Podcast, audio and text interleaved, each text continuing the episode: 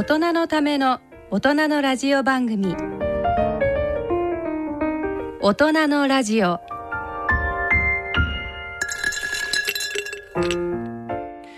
ご機嫌いかがですか？小屋敷翔吾です。5週目のこの時間は特集を組んでお送りします。ゲストは京都大学異生物学研究所准教授の宮沢隆之さん。進行は外交ジャーナリストで作家の手島隆一さんです。それでは大人のラジオを進めてまいります。大人のための大人のラジオ。この番組は各社の提供でお送りします。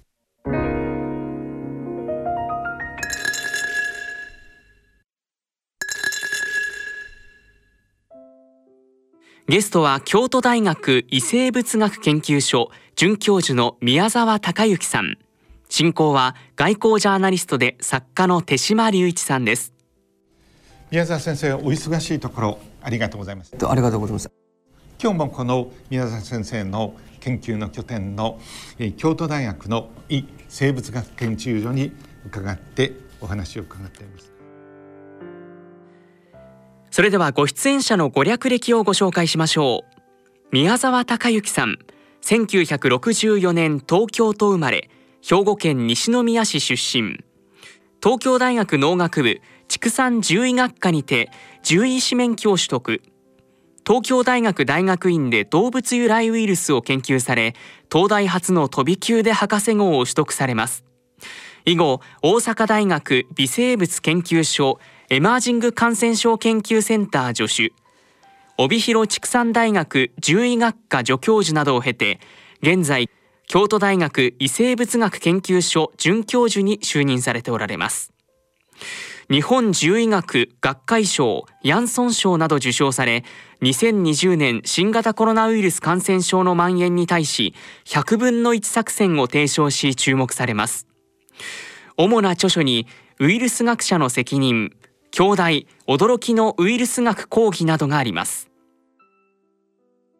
聞き手は外交ジャーナリストでウイルスなどをモチーフにした8月1日発売の小説武漢コンフィデンシャルの著者手島隆一さんです。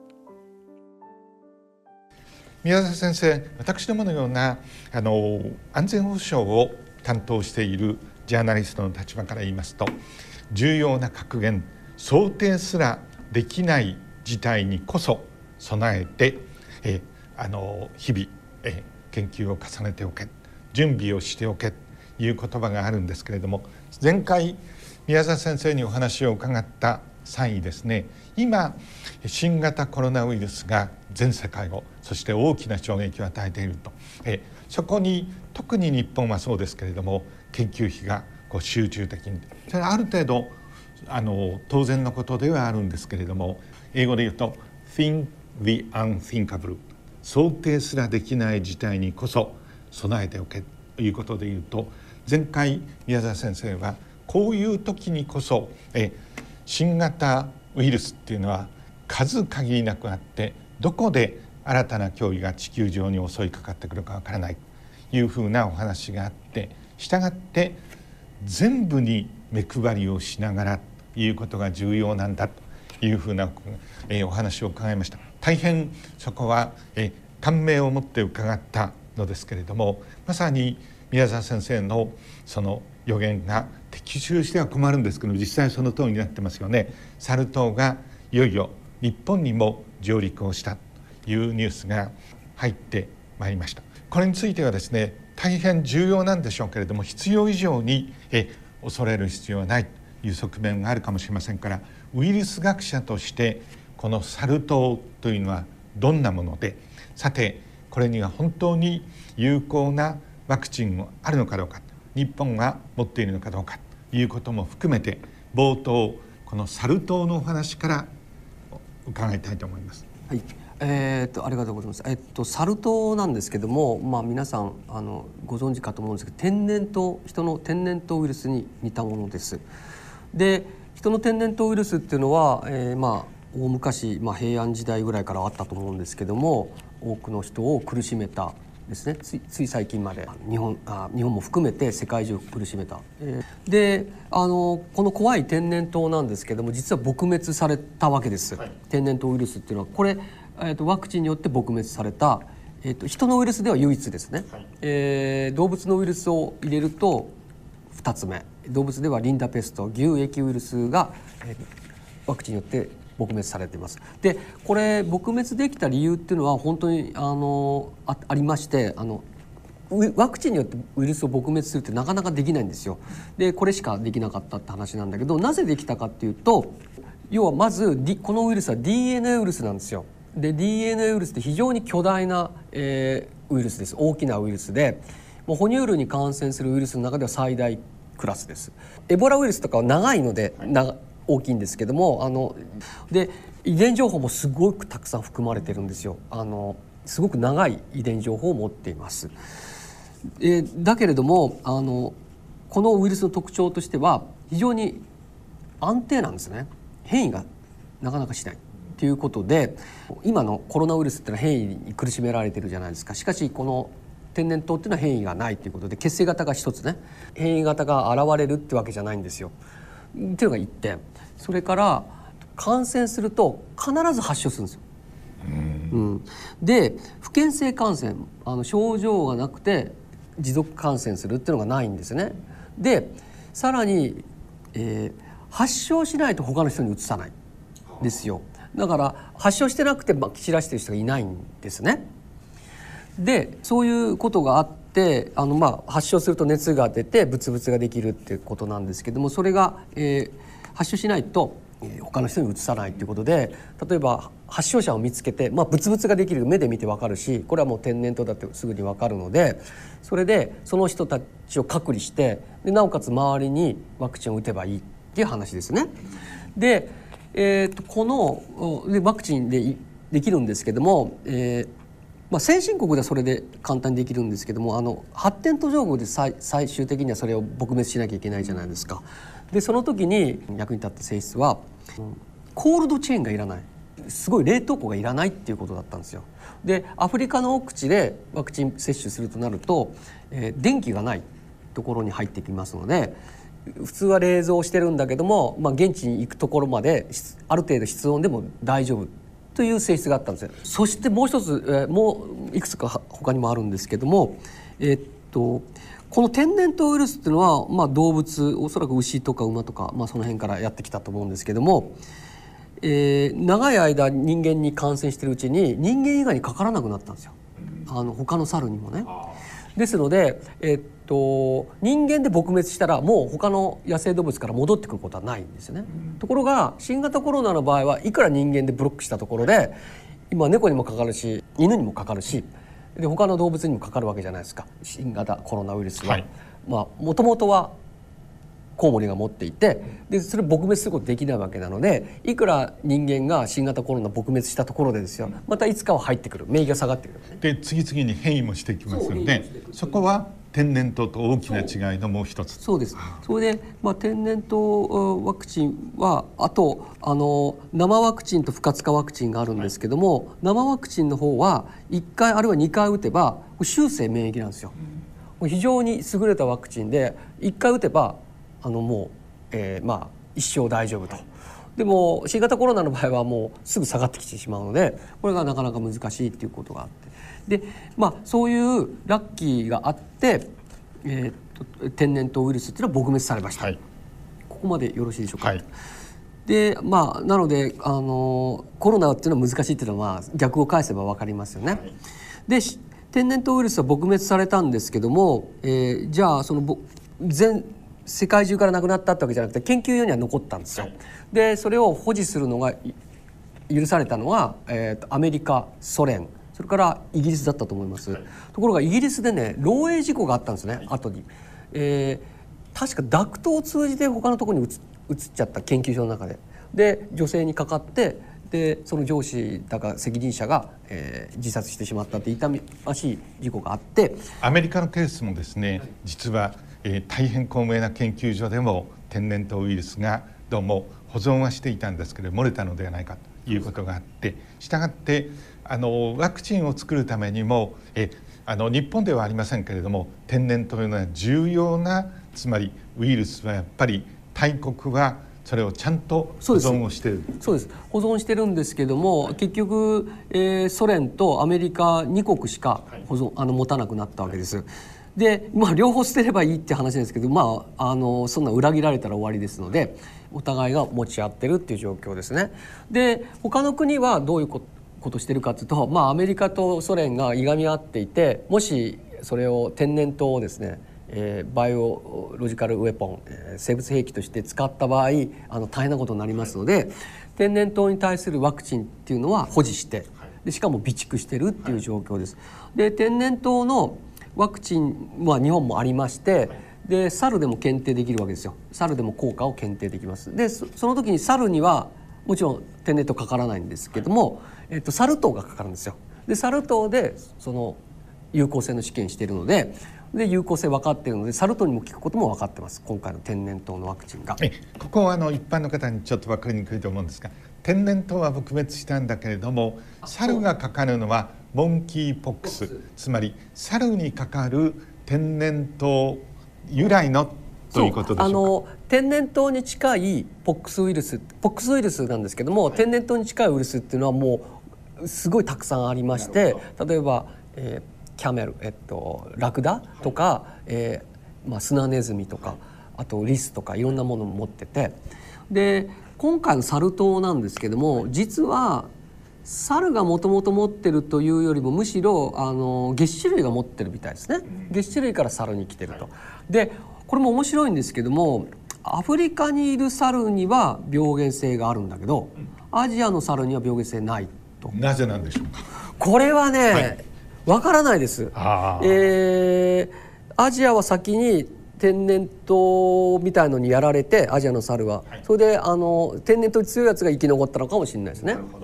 であのアフリカのアフリカミドリザルではすごく症状を起こすんだけど、はい、あのアジアのサルでは症状あの無症状だっていうことであってで人間に対してどうなのかっていうと人間に対しては天然痘ほどではないんだけどあの病気を起こすっていうことですね。ある程度。ブツブツもできて。それで、えっと、実はですねこれもあんまり大きな声では言えないんですけどもあの天然痘がなくなりました、はい、で人間にかかるポックスウイルスっていうのはなくなったんですよ、はい、でポックスウイルスに対する免疫がどんどんどんどん、えっと、年を取った人ねワクチンを打った人はずっと持ってるんですけども、はい、まあ日本でいうと46歳ぐらいの人以上の人は持ってるんだけどそれ以下の人は持ってないわけですよ。で1970何年8年ぐらいに、えー、天然痘がなくなって80年だったか WHO が、えー、撲滅宣言したんだけどそれ以降はワクチン打ってませんので。でどんどんどんどん、えー、ポックスウイルスね天然痘あるいはサル痘に対して強い人がどんどんどんどん割合が減ってったわけですね。でそこで天然痘のテロも現実化を帯びるしサル痘のテロも現実化を帯びたんですよ。でサル痘っていうのはあのどこの国も所持していいはずですので、えー、いろんなあの世界的に持ってるはずなんですよ。それであのちょうどねオウムとかあのえー、ビンラディンがいた時ですね、はい、あの時もサル痘があのテロに使われるんじゃないかっていうことで警戒されました。それからこれも1990年代にサル痘が生物兵器に使えるんじゃないかっていうことでソ連旧ソ連が開発ししてるっていうことは噂には流れてました。なるほど。よく私ども安全保障を見ている人間から言うと貧者の核兵器という言葉があって核兵器は膨大な資金と研究施設が必要ですよね。しかし簡単にできる。これこそが恐ろしいんだというふうに言われておりました。あのしかもまず天然痘のワクチンを打ってる、まあ、実験者とかテロをする側は安全なわけですよ。で増やして、まあ、ばらまくんですけどもしかしたら自分に降りかかってしまうでしょ。しかしそれでもワクチンを打ってるは安全なわけですよ。それから非常に増やしやすい、えー、簡単に増やせる。すごくコストいらないんです。はいでなおかつ先ほど言ったようにあのこれおそらくねワクチンも室温に強いから熱にも強いんですよ。なので例えばポケットに持ってってあの噴霧器でシュッシュってやればテロができると。で簡単にテロができるっていうことであの私も京都大学の医学部で教えてるんですけども、はい、えー、このウイルスっていうのは、えー、そんなに先進国では重要じゃないウイルスだけど、はい、テロに対テロに使われる可能性があるので注意が必要と。だからあのこの症状覚えておいてねっていうことは言ってました。で今回、えーまあ、出たわけですよね。あの、発生して、で僕は真っ先にテロなのかあるいは人人から人人人感染が起こるようになったのか、あのこのサル痘っていうのは人人感染が非常に稀なんですよ。稀で、えーと、教科書的には約1%ぐらいだって言われていてで皆さんコロナでもあの分かったように、えーと、実効再生産数っていうのがあって1人から1人以上に、えー、伝えていくとだんだんだんだん増えていくんだけど1人から0.9でも0.99でもあのだんだん減ってってやがて消えてしまいますよね。でサル痘っていうのは、えー、もう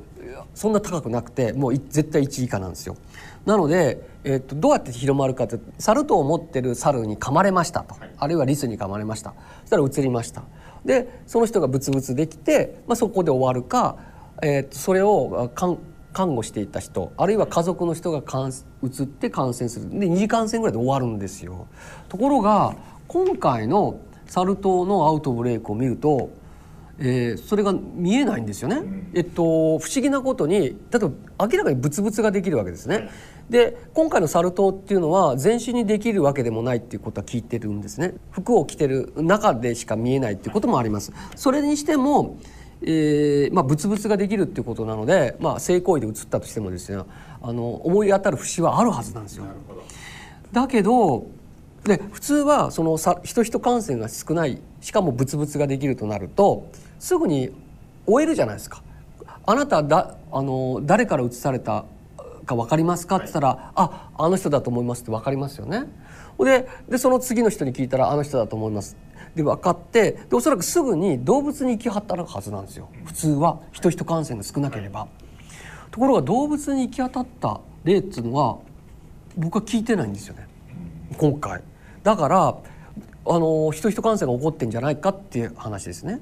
もしくはテロなんですえここで先生一番根本的なところに戻りますけれども、はい、サル痘えボンキーポックスっていうのはいわゆる人獣感染ということで、はい、えあの動物からえ哺乳類からえそして人間にということですよね、はい、そういう種類のものであると。ですからでかつ今問題になっている新型コロナウイルスもキクガラシコウモリが一番有力と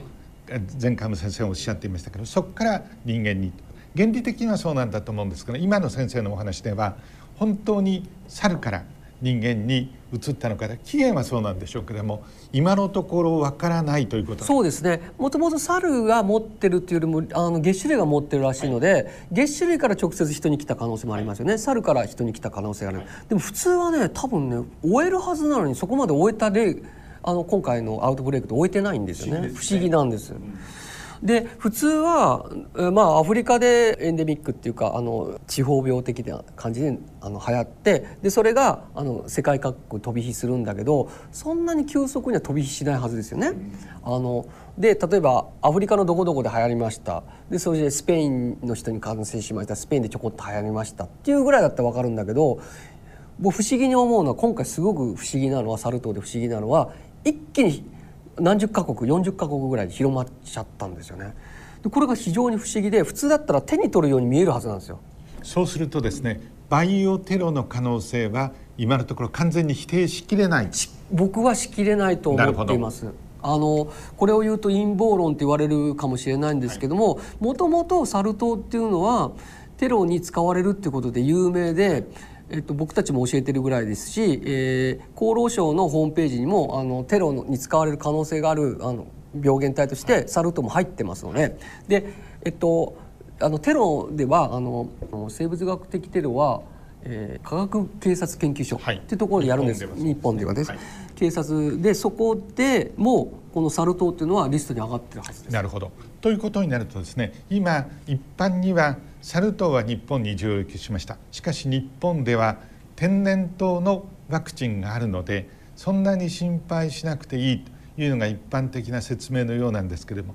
さてウイルス学者としてえサル痘にも詳しい先生本当にそう思っていいんです？わからないんですよ。あの申し訳ないんですけど分からなくて、はい、一つはねあの今まで、えっと、天然痘もサル痘も症状がないとうつらないと思ってたんだけど、はい、実は症状がなくてもうつる可能性もありますよね。今回の件で。実はもうサル痘なんか無症状でもいろんな人が感染してた。しかしなんか免疫が落ちてこれも言いにくいことですけどワクチンで免疫が落ちる可能性があってそれで顕在化した可能性。それからテロの可能性。人人感染にするようになった可能性。もありとあらゆる可能性があって今のところわからないのでなぜかでもテロに関する議論は不思議になされてないんですよ。でこれはちょっとあのもしかしたら何かの力が働いているのかもしれない。テロってことになったら大騒ぎになっちゃうからだけどね普通のサル痘だったら今あの外国に行った人が来ましたよね。何の問題もないです、はい、そこから人人感染なんかはまあないでしょう。ですのであの今までの常識からするとまだ何もあの騒ぐ必要はないと思いますし我先にワクチンを打つ必要もないと思っています。サル痘をめぐる重要なご示唆ありがとうございました。冒頭で申し上げたように、えー、前回先生とお話し合いをした時に新型コロナウイルス一本に絞ることにどれほど危険があるのかというお話をいただいたんですけれどまさにサル痘もそういう宮沢先生の警告を一つ裏付けるものだと考えてよろしいでしょうか？そうですね。あの今どんどんあの出てて、あの今問題になっているのは小児肝炎も問題になってますよね。あれもまだアデノって言われてますけどアデノ随伴ウイルスなんじゃないかって説も出てきててアデアデノウイルスとともに増えるウイルスの方が重要なんじゃないかそれがまだ分かってなくで皆さんあのウイルスっていうとウイルスの種類っていうのもあの実は潜在的にはもう何百万種類ってあるはずでこれがいつ人間に来るかっていうの分からないんですよ。でメジャーなものはねもともと人間に感染しているものはたくさんあるんですけども動物を見るともっともっとたくさんあってそれがまたいつ来るかわからないのでその動物が持ってるウイルスっていうのはもうちょっとねあの詳しく研究はしておいた方がいいと思います。あの即応即応できないんですよ。あの研究者っていうのはまあある程度フレキシビリティがあるんだけども例えばえっとポックスウイルスの研究者ってやっぱポックスが専門ですねレトロが専門だったらレトロで他のウイルスってなかなかこう参入できないんですよそうは簡単に研究の手法も違うのでなのでそういういろんなウイルスを研究する人をずっとあの持っとくっていうのは僕は重要なことだと思ってますありがとうございます先生新しい本ウイルス学者の責任という著書あの出たばかりの本ですけれどもこの中でかなり思い切ったことおそらく普通の著者だったら外れる可能性があるので ここまでは知らないと思うんですが少し長くなりますけれどもえ読ませていただきます。この本が出版されることの頃にはオミクロン変異体の流行はほぼ収束していると思われますがえその通りになってるんですけどこれもちょっと大胆だと思いますね。次の変異体がさらに流行する可能性があります。その時はオミクロン変異体よりももっと感染が広がりやすいタイプになる可能性があると思いますただオミクロン変異体が十分に広がれば次の変異体の流行は低く抑えられる可能性もあります。残念ながら現行の新型コロナウイルスワクチンによって感染が抑えられる可能性は低く一定数の人が新型コロナウイルスに感染し終わらない限り比較的大きな流行は繰り返す可能性があります。これおそらく書かれたのはあの今年の全般初めなはずなんですけれども原稿がですね出版されたのはさっきつい先頃ですからこの段階でこういうふうに言ってあの宮沢先生にご満するつもりは全くないし僕はそういうタイプの人間ではないんですけれどもこの通りになっていますですよね。えそれはかなり自信があって言われたに違いないと思うんですがこの点についてはいかがでしょうか？あの新型コロナが流行ったってた言ってたんですけど、はい、実はあの旧型コロナに比べたら全然流行ってなかったわけなんですよ。旧型コロナっていうのはおそらく年間500万人ぐらいはあの発症してたと思うんですよ。で発症率が何パーか分かんないんですけど例えば発症率がもし10%だったら5,000万人も感染していることになっててまあえー、新型コロナウイルスもまだあのオミクロンの前ね第6波の前はまだ全然広がってない状況だったと。でオミクロンになって弱毒化して広がってたんだけど第6波も広がってたんでまだそれでもねあの完全に広がりきれてない感じがしたので、えっと、もう一段弱毒化して、えー、広がる可能性があると。でそでその時に、まあ、あのオミクロンが出た時にもうすでにですねワクチンっていうのはほぼほぼ効かない状況になっていた。それは何でかというとスパイクタンパク質に30箇所以上の変異が入っていてもう完全にあの免疫から逃避していたそれがまあオミクロン株の BA1BA2 になります。でそれで第6波がいってで次にもうちょっと弱毒化してもっと流行りやすいのが出てくるんじゃないかっつって実際のところ BA5BA4 が出てきたわけじゃないですか。それであの残念ながらワクチンはもう BA.5 にはほとんどあの効かない効かないというか、まあ、感染防御にはほとんど見込みがないと、まあ、重症化予防にどれだけあるかって話ですけども。で PCR する限りこれは終わらないですよね、何度も何度も。今回のワクチンっていうのはスパイクタンパク質をターゲットにしてるんですよ、のみを。はい。でもそれだけをやると明らかにウイルスって逃げちゃうんですスルリと。スパイクタンパク質に変異を入れて逃げちゃうんですよ。ところが実際のウイルスに感染するとスパイクタンパク質以外のタンパクこの、えー、コロナウイルスって何十個2 3 0個のタンパクでできてますのでいろんなタンパク質に対する免疫つくんですよ。実はそれが結構あの他のコロナウイルスに対しても対抗できるんですね。変異にはもちろんそうですしあのそれに近い禁煙のコロナウイルスにも対抗できるわけですよ。ですので新型コロナウイルスに対抗するのにスパイクタンパク質だけを狙ったワクチンっていうのはちょっと力不足なんですよ。なのである一定の人が感染しないと終わらないっていうのは僕は思ってました。なのでワクチンを打ってその後、えー、新型コロナにかかって、まあ、ある程度人がかからないとまあ流行は繰り返すんでしょうねっていうことは当時思ってました。なるほど。リスナーの方大変関心が高いんだと思うんですけれどもコロナウイルスはそのコロナの球体に今おっしゃったようなこうスパイクがニョキニョキ出てると。これがコロナ状に見えるのでそう呼ばれてきたと言われていますけれどもそこは今先生のお話ですと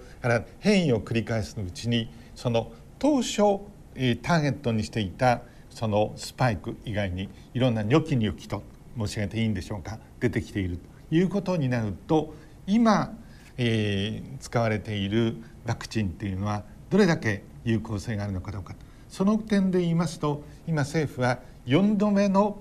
えー、ワクチンの接種をと呼びかけていますけれどもここお答えにくいのかもしれませんけれども本当に打つ必要があるのかどうかということを私どもとしては先生に聞かざるを得ないんですけれども。えっと、えー、オミクロンの BA.1BA.2 までは、はい、えーわずかながらその抗体によってやられる箇所が残ってたんですよ。はい、ところが BA.5 になると、まあ、そこがもうまあ、ないというかもうほとんどない状況なんです。でオミクロンが出る前に、まあ、2回打ってますよね。で2回打って2回打ってもすぐ抗体が下がってしまう。で3回目打つと戻るんですよ。戻るんだけど戻りは悪いはずです。なるほどあのそれは標的がね少なくなってるから。はいで BA4BA5 に対してあの4回目のワクチンを打つのが有効かというと抗体に関してはほとんど期待できないんですよ。あの抗体量は上がるかもしれないんだけど有効な要はウイルスに対してやウイルスをやっつける抗体っていうのはそんな増えないだろうと。で細胞性免疫っていうのがあってもう一つそれはあの少し戻るだろうっていうのが僕の考え。なのでまあ、少しはね重症化予防のあのにはなるだろう。だけど実は2回打ってればその細胞性免疫っていうのはあのできるんですよ。できるんだ。そう重症化にだけどだけどそれも時間が経つとあのメモリー T 細胞になって、はい、メモリーっていうか、まあ、記憶細胞になって一回ちょっと退くんですよね。おそらくリンパ節あたりに退くんですよ。なので、えっと、でそれで次に BA.5 がかかってくるとまた活性化していくわけですけどもそれにちょっとタイムラグがあるんですよ。タイムラグがあるから即応力が低いんですよねだからワクチンを打って即応力を高めとこうっていう作戦もあるんだけど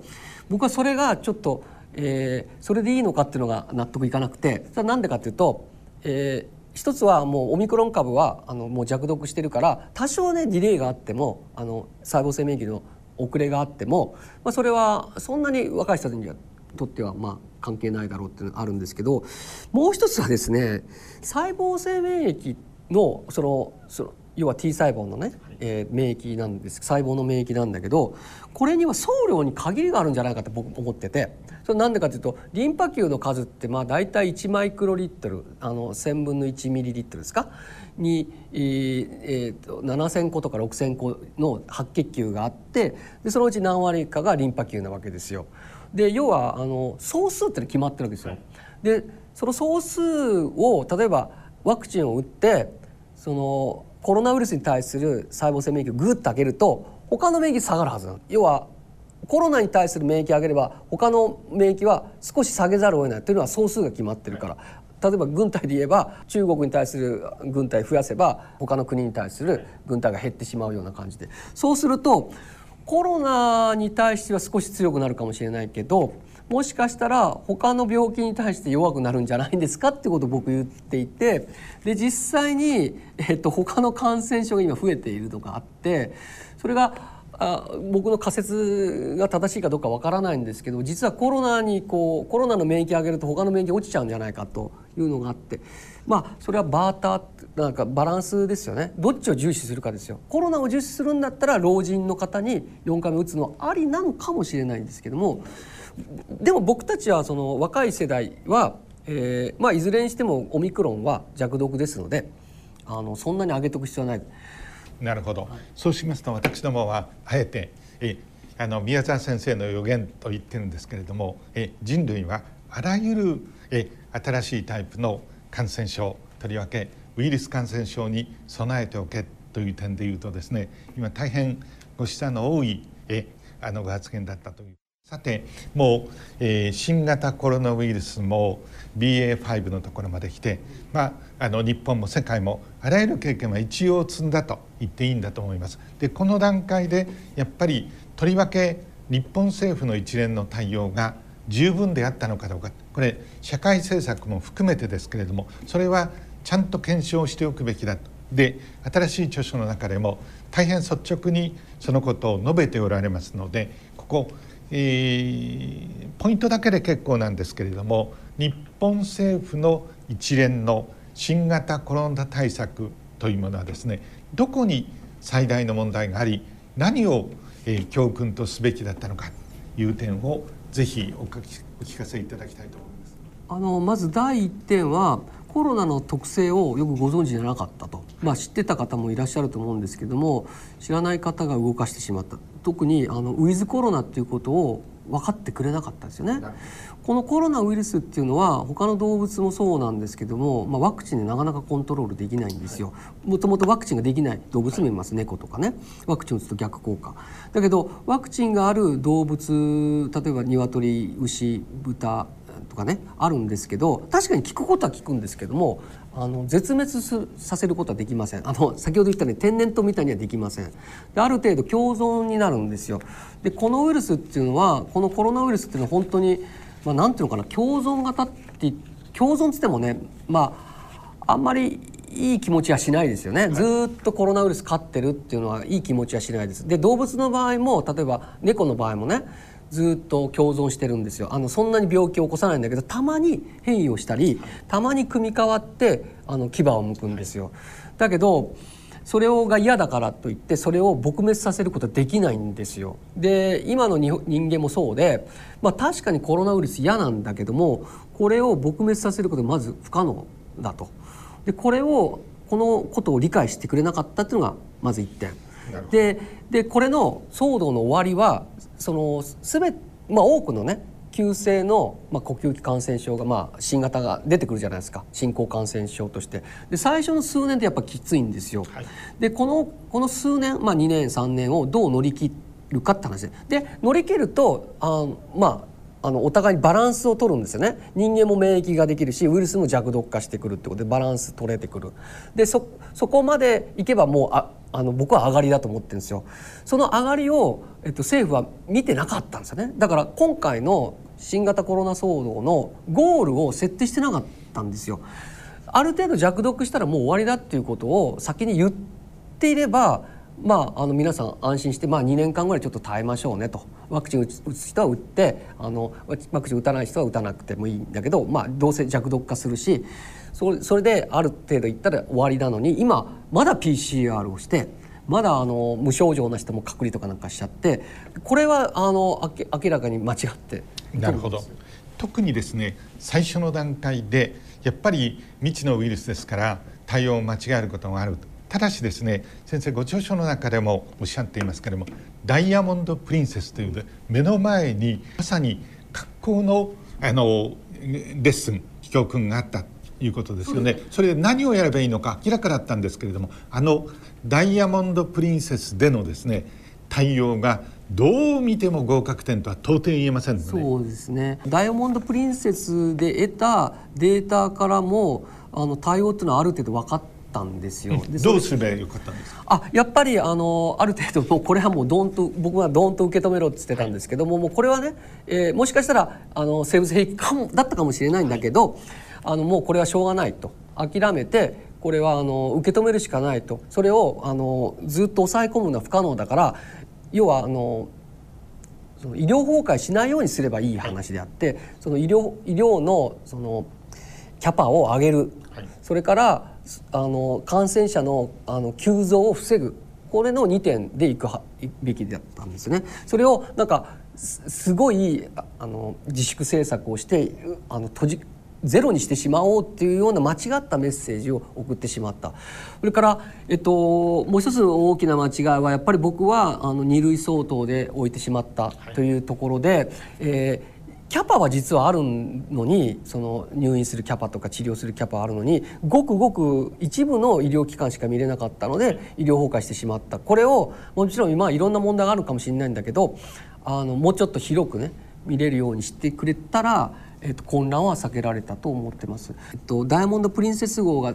のデータとか見てそれからチャーター便から帰ってきた人のデータを見ると、まあ、これはもう完全にゼロコロナは無理だって最初からの宣言するべきだ。と思い。ます、はい、しかしあの明らかに今は言い訳をしてますけれども日本政府全体も日本の社会もゼロコロナでえあの行こう。そこに大きく傾いたんだと思いますね。しかしさまざまな経訓からこれは、え今先生が言われたようにウィズコロナにならざるを得ないという。しかしここに大きく全体の方向づけのところでやっぱり采配を間違ってしまった側面が残念ながらありますよね。そうですね。それとあの間違ったメッセージですね。国民に対してなんか期待を抱かせてしまった、えー、っと自粛をすればあの未来が明るいとか、あるいはワクチンだけでこれ終わるとか、そういうのはワクチンだけで終わらないっていうのは予想ができたことなので。あのワクチンができてもある程度ずっとずっと続くっていうのは、えー、先に言っとくべきだったと思います、えー、その中で特に感染症の専門家と言われる方々おびただしい数連日のようにテレビメディアに出てたんですけれどもそういう感染症のドクターという方々が率直に言ってこのコロナウイルス特にウイルスの特性というものを本当にちゃんと理解していたのかその上にのっとって一種の社会政策としてのまさに、えー、コロナウイルスの備えをしていくことができたのかどうかここもやっぱり検証されなければいけないように思いますそうですね。あの、まあ、日本国というのはそういう、まあ、検証っていうのが苦手みたいででも次もね、えー、こういう新興感染症っていうのは何度も何度も訪れるものですのでここはちゃんと反省するとか反省して改善していくべきだと思ってます。それをねちょっとね今嫌な動きがあって緊急事態条項でなんかあのもう閉じ込めれるようにしできなかったのが問題だっていうんだけどそれは僕は間違ってるこのウイルスに関しては閉じ込めたって無理なのででそれをあの次まあやるときに、まあ、その緊急事態条項まあ云々っていうのはまあ議論があると思うんだけどやっぱり正しい知識で正しく動ける体制をね整えとかないとダメでおそらくそれについてはですねちょっとまあいろいろあるかもしれないけどやっぱ獣医ねウイルスのことを熟知してるお,、まあ、お医者さんも熟知してる方いらっしゃると思うんですけどもあの幅広くウイルスを知ってる獣医の知見も生かしてくれたらなと思ってます。なるほど。そうした中で宮沢先生は目玉焼きモデルというのを提唱しておられまだ本を読んでらっしゃらない方もいると思うのでえ宮沢先生が言う目玉焼きモデルとは何でどうしてこれが有効だいうふうにおっしゃってるのか説明えー、と私もですねあの目玉焼きモデルを出す前はその従来の説を信じてたわけですよ。感染っていうのはある程度あとかあの、えー、集団免疫ができない限り落ちてこないと思ったんだけど今回初めてですねちゃんと追ってみると集団免疫ができる前要は、えー、そんなに人数感染しなくてもやがて波は消えるっていうのを繰り返してましたよね。で私もこれずっとなんでだかすごく不思議で、えーと、見えない免疫が上がってくんじゃないかとかいろんな仮説を立ててたんですけどもある時ふっと気が付いたのは、えー、要はあのその人々っていうのは様々だということに気が付いたんですね。均一じゃないんですよ。で、えっと、感染しやすい人と感染しにくい人、まあ、ジェネティックなバックグラウンドもあるしジェネティックで遺伝学的なバックグラウンドもあるしあるいは行動も全然違うんですよね。だけどやっぱりアウトブレイクが起こるところっていうのは流行りやすいアウトブレイクっていうか、まあ、あのクラスターが起きるところってはや流行りやすいところで起きるわけじゃないですかそれで流行りやすいところのこう波をこう上がる様子を見て皆さんびっくりするんだけど実はみんな流行りやすい人じゃないんですよ。えー、例えば、えー、すごい、えー、そのどんちゃん騒ぎするところでクラスターができたとしてもあの国民全員がどんちゃん騒ぎするわけじゃないので、えー、それでこのウイルスは幸いにして、まあ、まあ、皆さんすごく感染力が高いって言ったんだけど最初の頃はそうでもなかったんですよ。普通の生活をしていたらそんなに感染しなかったんででそれで落ちてったんですよね。感染しやすいところで感染してその人たちが感染したらしばらくは大丈夫ということで落ちてった。でだんだんだんだんそれが感染力っていうか感染しやすさが増してって今はあの普通の人でも普通の生活をしてもどうしてもかかってしまう。っていう状況になって今こういうところになってると。だけどあのそそういうところに行き着くまでに弱毒化してくれたのでまああのよまあまあ、不幸中の幸いっていうことですねこれがあのなんていうのかな、えーと、すごい毒性高いまま感染力強かったら、まあ、とんでもないことになってたって話です。それで目玉焼き。そう目玉焼きなんですけどそれを最初はあの2つで考えたら感染しやすい人と感染しにくい人がいてで感染しやすいところから感染しにくいところ飛ぶっていうのをずっとモデルで考えてたんですけどもそれではなんかちょっと説明が難しいなと思ってたんですよ。そしたらある日ですね昼寝をしてたら、あのこう目玉焼きでこう同心円のモデルね、同心円でこう内側からこう広がっていくのがあの夢の中で出てきまして、はい、で慌ててあこれで説明があの要は頭の中で分かってても人々に説明するのに難しいんですよね、はい、それを同心円でやると、まあ、納得してくれるかなと思って目玉焼きモデルっていうのを考えついたんです。考えついたっていうか僕が夢の中であのまあ自分が考えたのか 夢の中でなんかまあお告げがあったのか分かりませんが そういうのがあったんですよ。これはあの対立での目玉焼きの真ん中と白身のところが別々っていうんじゃなくてまさに真ん中にえ黄身の部分があってそしてまあその点では共存というかなだらかにつながってるわけですよね。連続的につながってるはずです。あのこれはねあの他の人に話したらあのマーケティングでもそういう階層構造で分けて考えるよっていうのがあってなぜあの今までのえーと、感染症のモデルが人々を均一って考えてたのが僕ちょっと不思議ですね逆に言ったら。人々は均一じゃないってことですね。これ一種の発想の転換で、はい、研究者ってやっぱり仮説をそして新たな説明の仕方を考えるときには昼寝っていうのはかなり有効なんですね。そうです。あの一生懸命他の人にもうなんとなくこうかかりやすいところから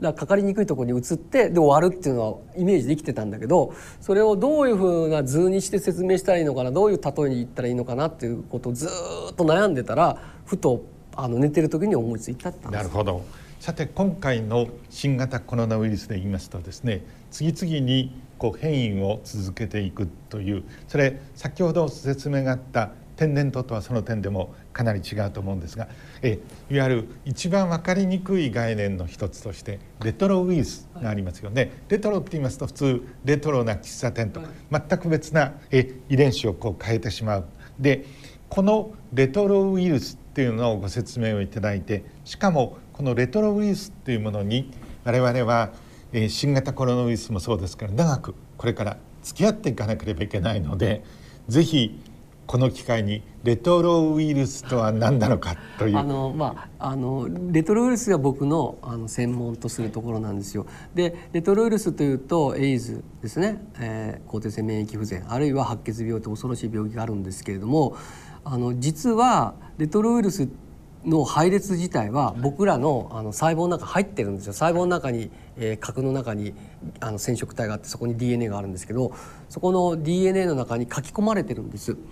でこれが、あの内在性レトロウイルスっていうんですねで僕らは生まれながらにしてレトロウイルスの配列持ってるんですよ。でそのレトロウイルスの配列っていつ入あのそこに入ってきたかっていうと実はもう何億年も前から入ってるんですよ。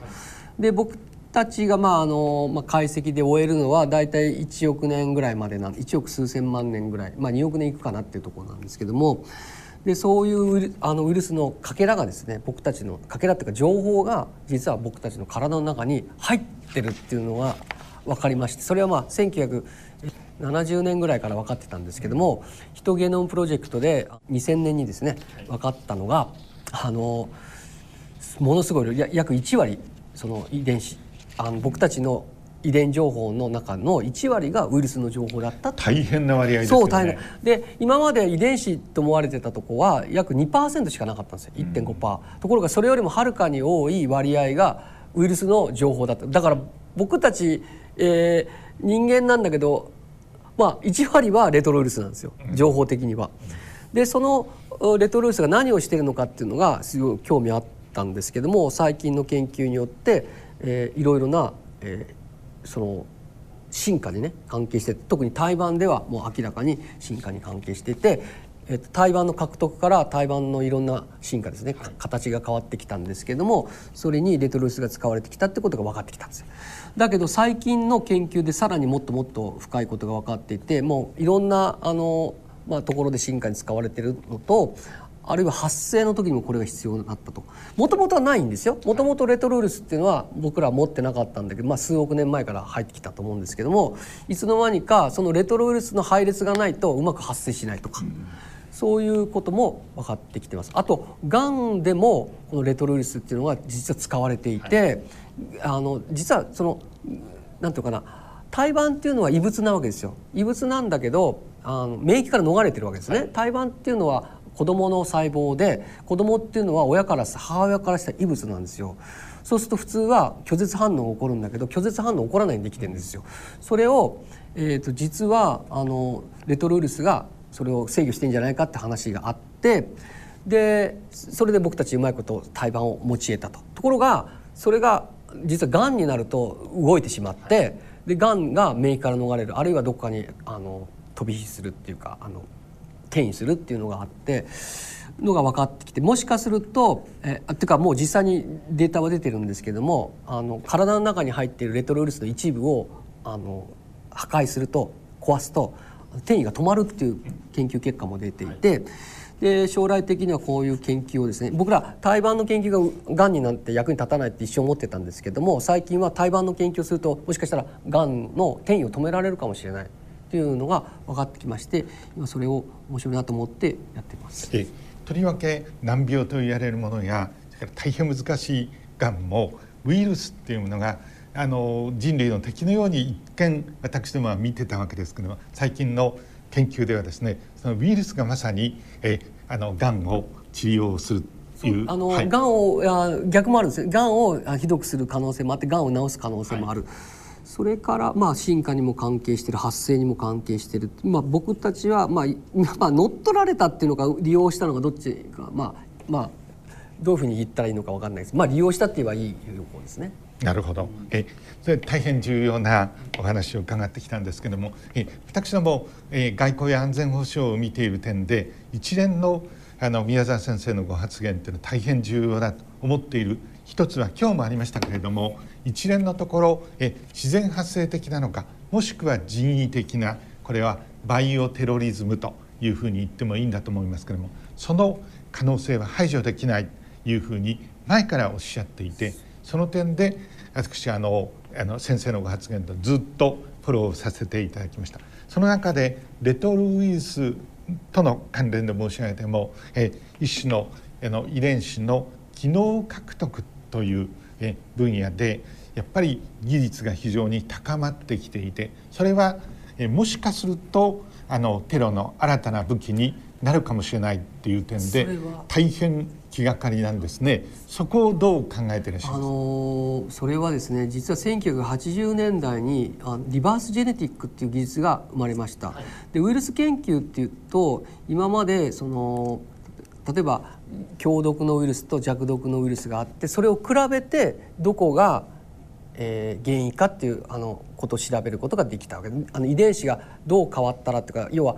結果が先にあって強毒のウイルスがあります。弱毒のウイルスがあります。そして比べたらここに変異が入ってるから多分ここだろうっていう研究があの今まで古い研究ですね。1980年代。ところが1980年代になるとリバースジェネティックってい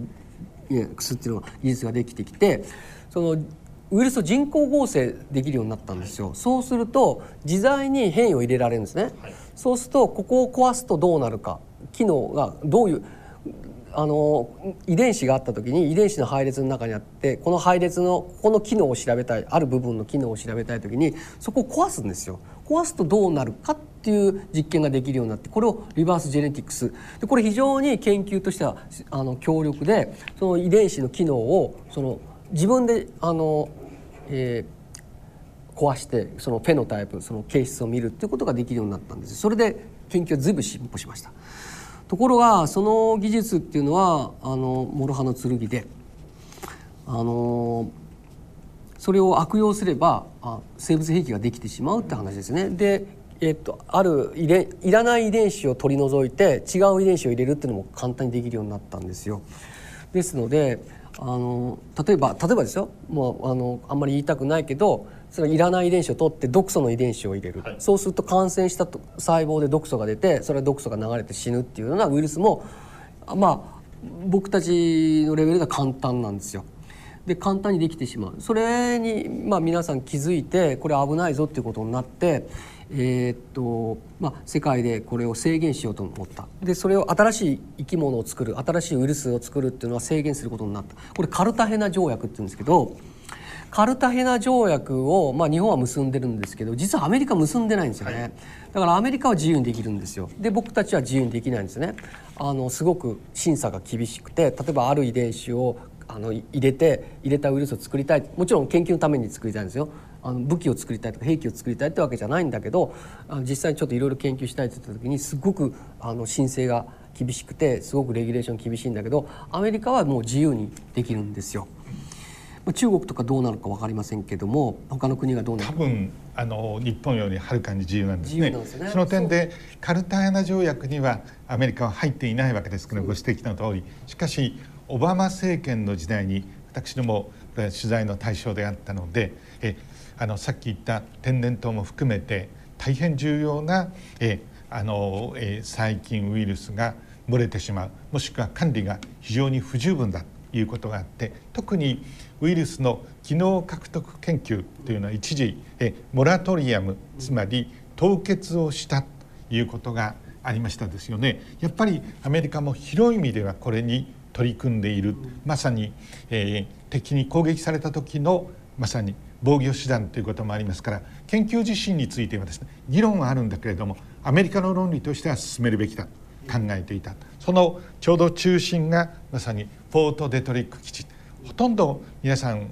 あの知らないんですけど私も、えー、ペンタゴン国防総省も担当していましたのでアメリカのバイオテロリズムそしてあのバイオ戦争の削減地と呼んでたんですがここはまさに巨大な研究機関である。そこで機能獲得研究は進んでいた。しかしそれに突然えまさにモラトリアムがかかる。しかし研究者の人たちは手をこまねいているわけにいきませんよね。天然痘の研究をあの撲滅したからといってやめるわけにいかないと。この論理は理解ができたんだというふうに思います。そしてそれをえあのまさにあろうことか申し上げていいんだと思いますけども中国のまさに武漢病毒研究所に資金を出していたもちろんアメリカ側は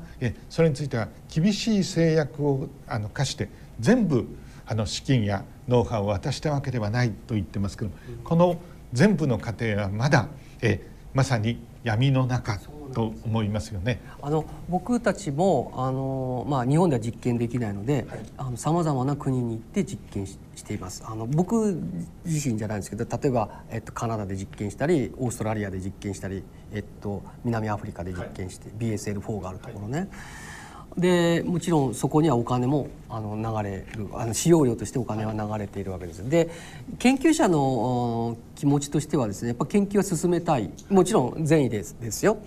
そうするとやっぱりレギュレーションがないところでやりたいんですよ。はい、であのもっと自由にやりたいっていうのがあってでそこにあの、まあ、母国から資金援助があってでそこでやるっていうのは、まあ、悪いことでもないんだけどなんか母国でできないから他の国でやるってまあどうなのかな 日本もねどうなのかだから僕としては日本でやっぱりちゃんと研究できるようにしてほしいんですけど今のところなかなかできない。しかし現にアメリカではオバマ政権がえ世論の厳しいあの批判も受けてしかし中国に明らかにお金を出し、ね、しかも問題の武漢病毒研究所にお金もノウハウも、えー、ただ条件は厳しく課したというふうに言ってるんですがさてしかし宮沢先生あのこの武漢全体から世界を揺るがした新型コロナウイルスが発生した。ここは断定していいんだというふうに思いますけれどもその前段として雲南省を中心として菊柄しこもり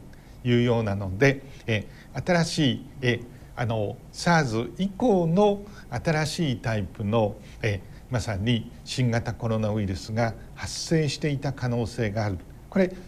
こは自然発生的なのかもしれませんけれどもこれにえ中国の研究人の機能獲得の技術が加わっていないとは限りませんよね。限らないし、はい、あの配列を見ると我々が入れてみたくなるような場所にその入れたい配列が入ってるわけですよ。うん、だからもしかしたら研究者のそのやっぱり科学的興味で入れ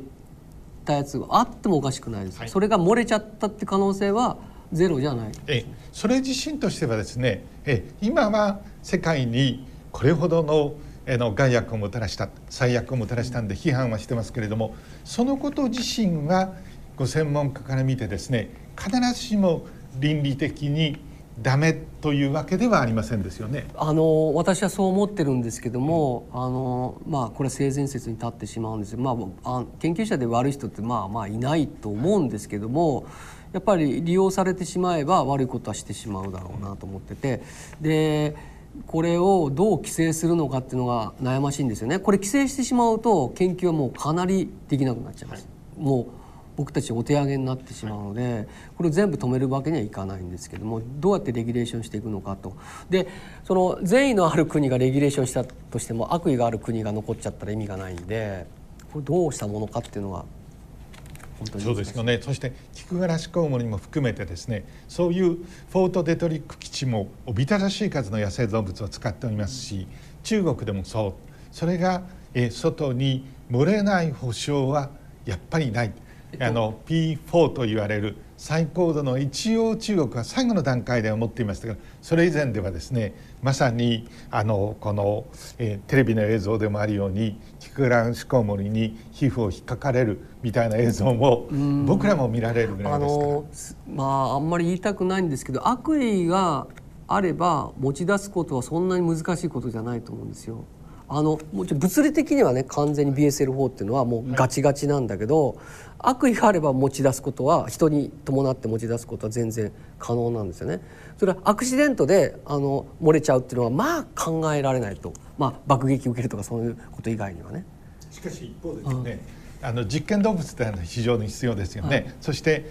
あのあ実験動物？えフォートデトリックにもですね実験動物の出し入れをするこれは民間の業者もいますし、うん、えあのもちろん中国よりもはるかにあの厳密に管理はされてますけれども武漢病毒研究所というところにですねあの出入りはある。そういう点でえ悪意かどうかは別にしてえあのまさに事故で漏れてしまう可能性っていうのはあのなきにしもあらずです。まだこれから歴史の検証を経なければいけませんけれども武漢から新型コロナウイルスが広がった。ここまではえー、事実として確定しているわけですけれどもここのところで言うと今ウイルス学者としての特にレトロウイルスの研究者としての宮沢先生ご覧になるときにどんな可能性が一番あったのかとお考えでしょうか？あのどんどういう原因でなぜあの武漢からいやわからないです。本当にわからないです、えー、もうもし漏れたとしたら、まあ、あの例えば感染して漏れちゃったって可能性もありますよね、はい。はい、その実験者が。だって実験者感染しちゃってもシャワー浴びたってあの中に入っちゃってるわけで体のねそれで漏れちゃったって場合もあるし誰かがこう持ち出したって可能性もあるし、まあ、動物が逃げたっていうのはまあちょっと考えにくいんですけど猿とかネズミとかちょっと考えにくいんであとはもう本当に悪意を持ってばらまいた悪意を持ってばらまくっていうかねうんちょっとマッドな研究者だとやっぱりあの知りたいっていうねなんかね欲求はあるんですよ。だから自分が作ったものがどういうふうになるのかってねまあそれはいけないことですよ。だけどばらまいてしまった人がその悪意を持ってばらまいたんじゃなくてただ自分の興味でばらまいた可能性もあるここも真相はなお闇の中ですけれどもあの9.11同時多発テロ事件の直後私はその最中にいてあのアンフランクスえあのの炭疽菌のですね予防注射というか薬も飲んだ、え人間ですけれども時には今多数説としてはどうやら、えその研究をしていた研究者が、え研究費を削られるというような危機に直面をしてまさに政府にそして議会に警告を与えるためにまさにあの中東のテロリストを語らって手紙を出しというのが一番今有力なんですか？多数説である、いや、うん、それはあの研究者としては研究費が欲しいので、はい、あの自分のウイルスが流行ってくれると嬉しいんですよ、うん、だからやってしまう人がいてもおかしくはないですね。えー、ただあの今、えーと、最後になりますけれども遺伝子の機能獲得の研究それからあの天然痘のあのまさに、えー、あの病原体自身を保存をしてこのワクチンを作るいうようなことはやっぱりするべきなわけですね。そういう研究者を批判するわけにはいかない。とそれからより真理を探求したいというまさに宮沢先生もその渦中におられるんですけれどもえそのこと自身は、えー、批判できないんですけれどもそのプロセスの中でこれほどまでに世界に最悪を与えるようなことが起こる可能性って常にありますよね。そ、ね、えその大変難しいところ究極のディレンマと言っていいと思うんですが、そこを最後にお聞かせいただければ。今話したこともね、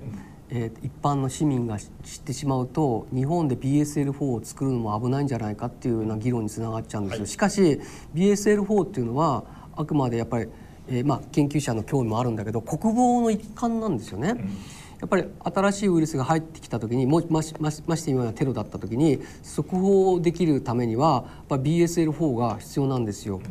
で必要なのに逆にそこが、えー、逆利用されるとあのそこが震源地になってしまうということまあ日本人がそういうことすることはないと思うんですけども例えば、B、日本の BSL4 を使ってけあの実験する外国人の方も出入りするのでね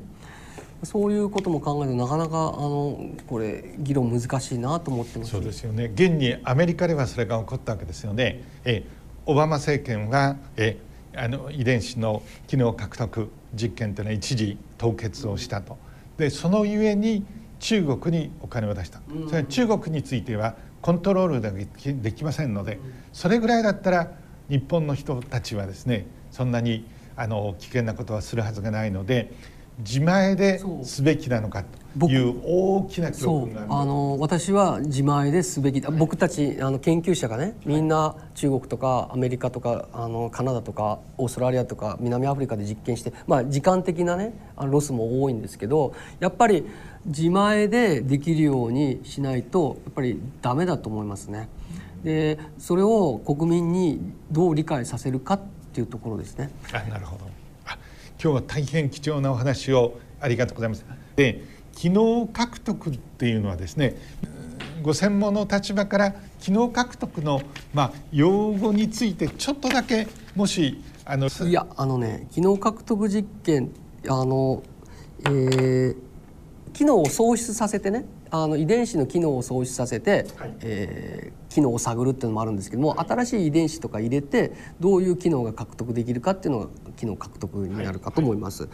で普通ね考えるとその遺伝子のある遺伝子を壊せば普通は弱毒するように思うでしょ。はいところがそうとも限らないんですよね。あのある遺伝子を入れたら強毒にあある遺伝子を壊したら逆にウイルスが強毒になっちゃう可能性もあるわけですよ。それから今度逆にあるあある遺伝子を入れたら必ずしも強毒になるとは限らずに弱毒になることもあるわけですよ。まあ、そういうこの2つの種類の実験を僕たちしててどっちかっていうと壊す方は認められやすいんですよ、不思議に。壊したらなんかそんなに強力にはならないってみんななんとなくイメージがあるのかもしれないけど実はそんなことなくて壊したことによって強くなることもあります。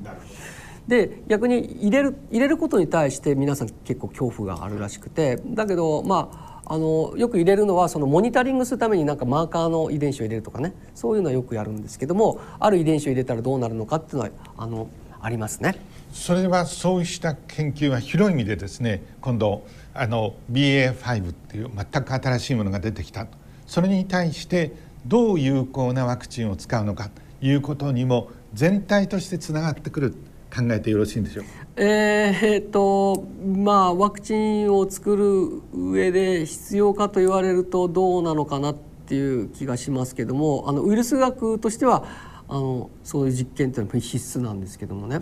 うん、あのまあ今回の武漢型のウイルスだって、あある特殊な配列が挿入されていたと、でそれはもしかしたら機能獲得実験要はそのい配列を入れたらどうなるのかっていうのは科学者としては興味があったのかな。なるほど。それは人工的に行われる可能性も行われた可能性もあったんだと思うんです。けど一方で言うとあの雲南省の洞窟の中でどうやら SARS と新型コロナウイルスの,、えーあの COVID-19 の中間のものが仮にあった。それその場合は、えー機能獲得実験によって出たのではなくてあのえー洞窟の中におびただしい数のキクガナコウ種これが交配をしたりさまざまな形、えー自然発生的にまさにそれができるってこともありそうです。だから我々はその生物兵器説っていうのは、まあ、まあ否定も肯定もできしないんですよ。ですので自然界でも起こりうるはい。のであの自然界で起こった可能性と人為的に作った可能性があって、えー、と人為的的に作った可能性っていうのは今の技術だとその外部から見えないんですよ。はいまあ、あのすごくあのなんか継ぎ目も見えないしですのであの自白しない限りはあの分かりません。なるほど今日は貴重なお話、はい本当にありがとうがとうございましたございました。大人のための大人のラジオ今回の大人のラジオいかがでしたでしょうか？